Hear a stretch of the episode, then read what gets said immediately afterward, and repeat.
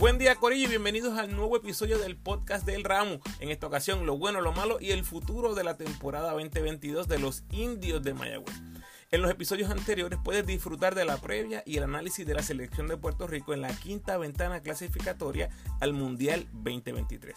Recuerda seguirme en tu red social favorita, Instagram, Facebook y Twitter como El Ramo Opina, donde nuestra familia ya superó los 8000 seguidores.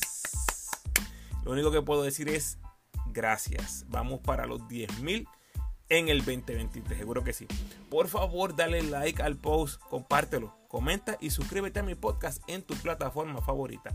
Además, me puedes enviar tus preguntas o sugerencias a elramuopina@gmail.com o en cualquiera de mis redes sociales. Puedes apoyar al ramo convirtiéndote en patrocinador del podcast y lo puedes hacer a través de Anchor con 10, 5 o 1 dólar al mes. Agradecido por tu sintonía. Que disfrutes.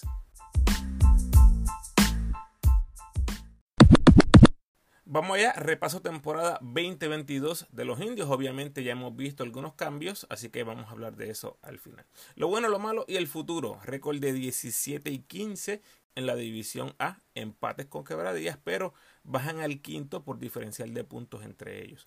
10 y 6 jugando en el Palacio, 7 y 9 en la calle. Retaron a Carolina por tener mejor marca que los gigantes que quedaron cuartos de la división B.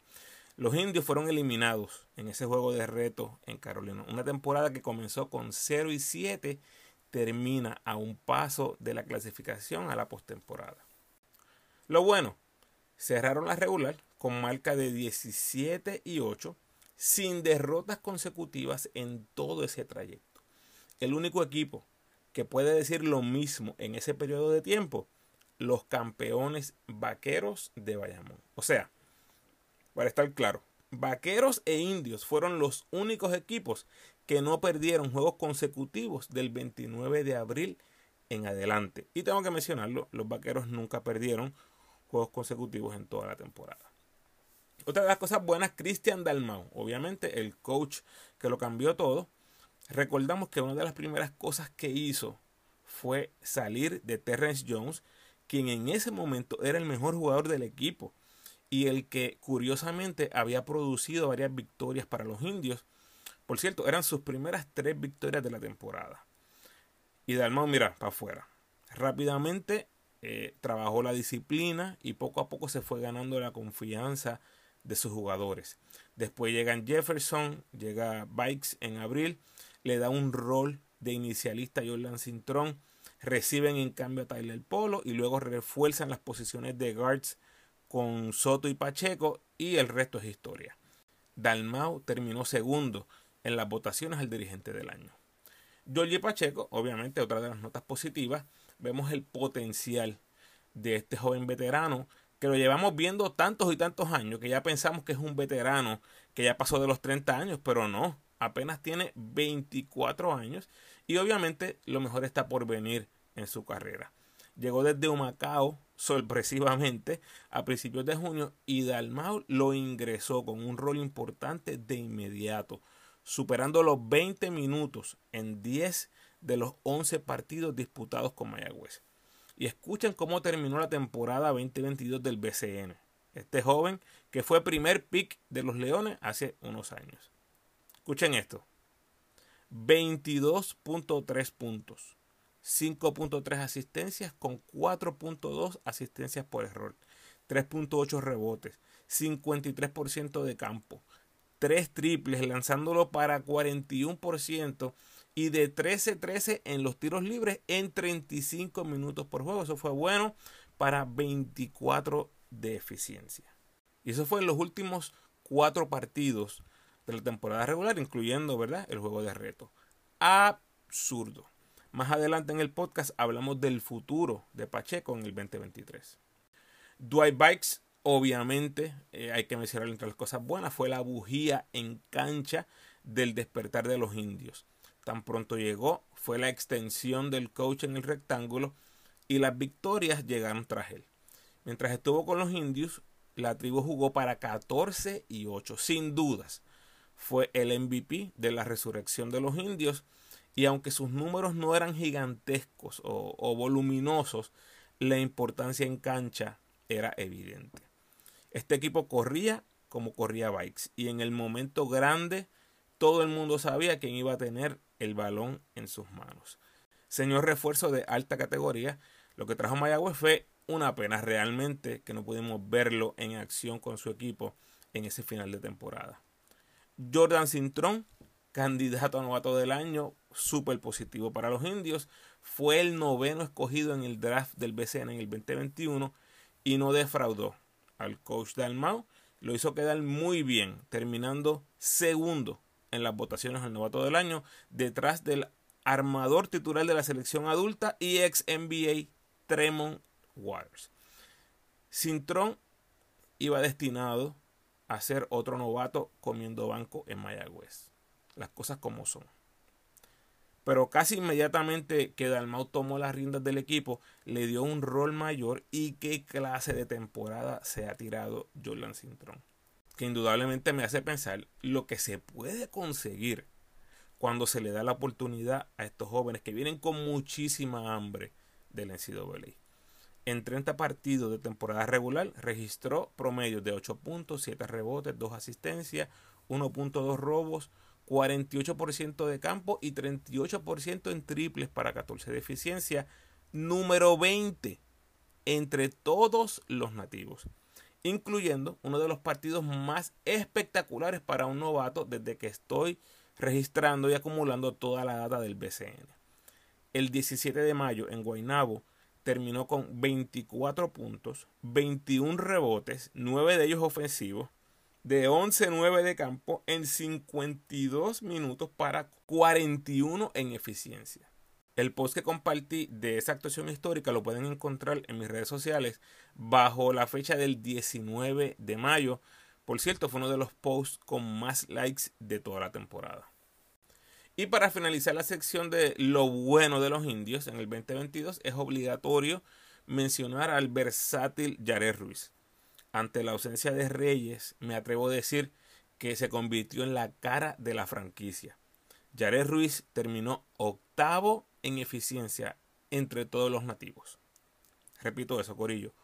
Octavo, número 8 entre todos los nativos de la liga de marcar la temporada de Jared, superando los mil minutos por primera vez en su carrera y estableciendo nuevas marcas personales en canastos, triples, tiros libres, rebotes, asistencia, robos y puntos.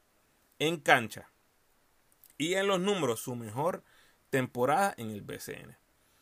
Y en promedio, para ustedes que les gustan los promedios, 15 puntos, 5 rebotes, 4 asistencias, 1.2 robos, 45% en triples, 16 en eficiencia. Barbaridad de temporada lo que se tiró Jared Ruiz y como son las cosas, su peor juego de todo el season fue posiblemente su último, el juego de reto en Carolina. Fuera de eso, enorme temporada del jugador estrella de los indios. Vamos a lo malo, inicio de 0 y 7, los metió inmediatamente en un hoyo que literalmente estuvieron tratando de salir toda la temporada hasta el último día. Se quedaron a un triunfo de avanzar a los cuartos de final. Evidentemente hay que mencionar los refuerzos que comenzaron con los indios. Weber y Forstinger se fueron de la liga y no pudieron saborear ni un solo triunfo. Quedaron muy mal en el poco tiempo que estuvieron. Y no solo ellos, ¿verdad? Hay que darle también la mala nota a la gerencia o quien quiera que tuvo el poder de decidir y escoger estos refuerzos. Realmente fueron un desastre en ese inicio de temporada. Y lo otro malo que considero en la temporada 2022 de los indios, tengo que mencionar a Jason Page. Sé que puede sonar controversial y también sé que puedes pensar, ¿qué rayos Ramos? Si ya se fue del equipo. Bueno, lo menciono porque mientras estuvo en Mayagüez, para mí, no llenó las expectativas. Un jugador explosivo en ofensiva que tiene partidos de sobre 30 puntos, 6 partidos con sobre 20 puntos, pero hay demasiados juegos que en mi opinión desaparecía ofensivamente. fue seleccionado al juego de estrellas, pero eso es un poquito engañoso, ¿verdad? Con tantos nativos que entran al juego de estrellas. Estadísticamente, en el 2022, Page presentó sus peores números en porcentaje de campo, porcentaje en triples, porcentaje en tiros libres y eficiencia, jugando la mayor cantidad de minutos en su joven carrera en el BCN. Así que no era por los minutos. Dejémoslo ahí. Buena suerte a Page en Guaynabo. Saludos de nuevo, momento especial donde agradezco a esa fanaticada del ramo que siempre está por ahí comentando o compartiendo mi contenido. A todos y todas, gracias. Saludo especial a Alfonso Garrido, Alfredo Morales, Ana María Ram, Ángel Velázquez, Antonio Malpica, Armando Vera, Carlos González, Carlos Manuel Montalvo, Cachanchut, Puerto Rico, Charlie Meléndez, Cristian Vidal, Elio Robles, Emanuel Marrero, Giorgi Pacheco, Griset Dio Macao, Guillermo Burgos, Heywood Sánchez, Gieser Tañón, Joaquín Rodríguez, José Baez, José Romo, José Gran Angleró, José Resto López, Juan Almodóvar, Juan Pérez, Juan Rivera, Justin Reyes, Linda Tedrow, Michelle Alicea, Noelito Richies, Pedro Vargas, Rubén Nieves, Chari Díaz, Steven Thompson, Timash Parker, Vaquero PRBSN y Yail Quintero. De nuevo, gracias. Y el futuro, honestamente el futuro inmediato de esta franquicia va de la mano de Jared Ruiz, Georgie Pacheco y Jolan Cintrón. Hay piezas aquí que en el papel pudieran ser piezas importantes, pero la realidad es que no deben formar parte del futuro inmediato de este equipo. Y me refiero a Bishop y Viñales.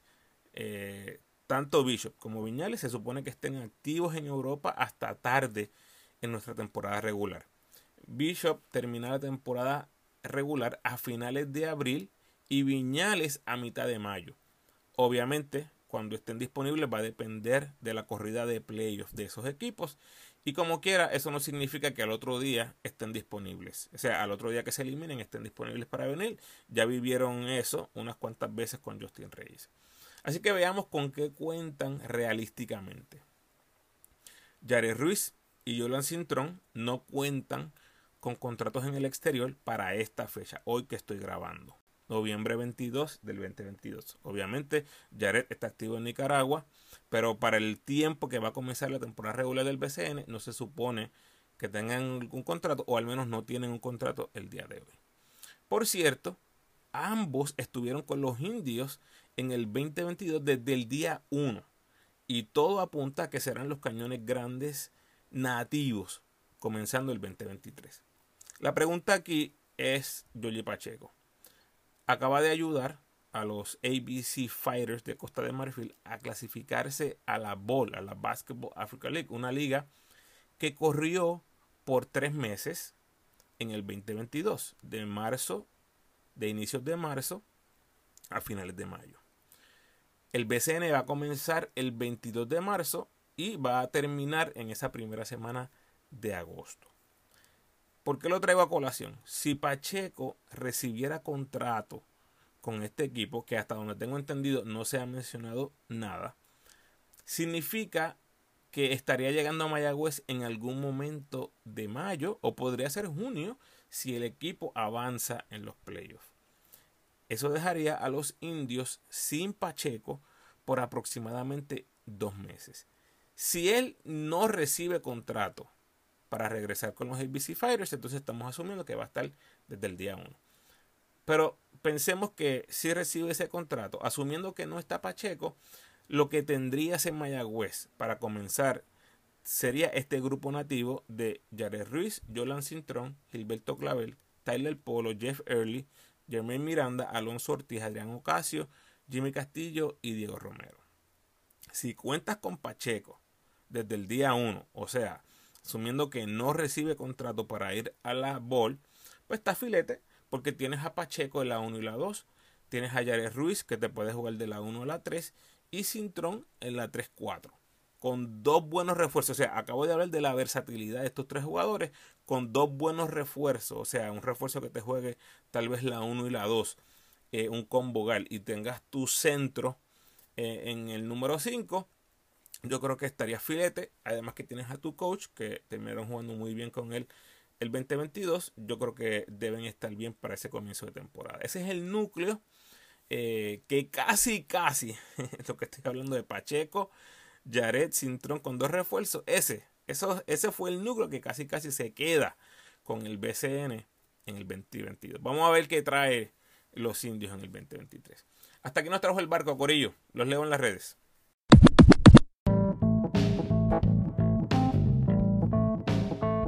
Gracias por sintonizar, Corillo. Por favor, ayúdenme compartiendo este episodio en sus redes sociales y con todos los fanáticos de los indios de Mayagüez que conozcas. Si quieres seguir disfrutando de mi contenido, te invito a escuchar mis episodios más recientes. En el 150 está el resumen de los boricuas más destacados participando en el baloncesto mundial y en el episodio 151 y 152 está mi previa y mi análisis de la selección de Puerto Rico en la quinta ventana FIBA, esa que nos fuimos con 2 y 0 con victorias sobre Colombia y Uruguay. Tengo muchísimo contenido histórico en mi podcast, así que te invito a scrollear por ahí para abajo por ello. Si quieres estar al tanto de las actuaciones de nuestros jugadores en el baloncesto internacional, te invito a seguirme en mis redes, donde constantemente les dejo saber de las ejecutorias más significativas de los boricos en el exterior. Y también puedes buscar todos los posts al mismo tiempo utilizando el hashtag Boricuas por el Mundo Ramo, todo junto. El próximo podcast con el resumen del mes de noviembre sale a principios de diciembre, así que espéralo pronto. Como siempre, te invito a que te suscribas al podcast, déjame tu mejor review por favor y sígueme en tu red social favorita, Facebook, Instagram o Twitter. De nuevo, agradecido por tu sintonía.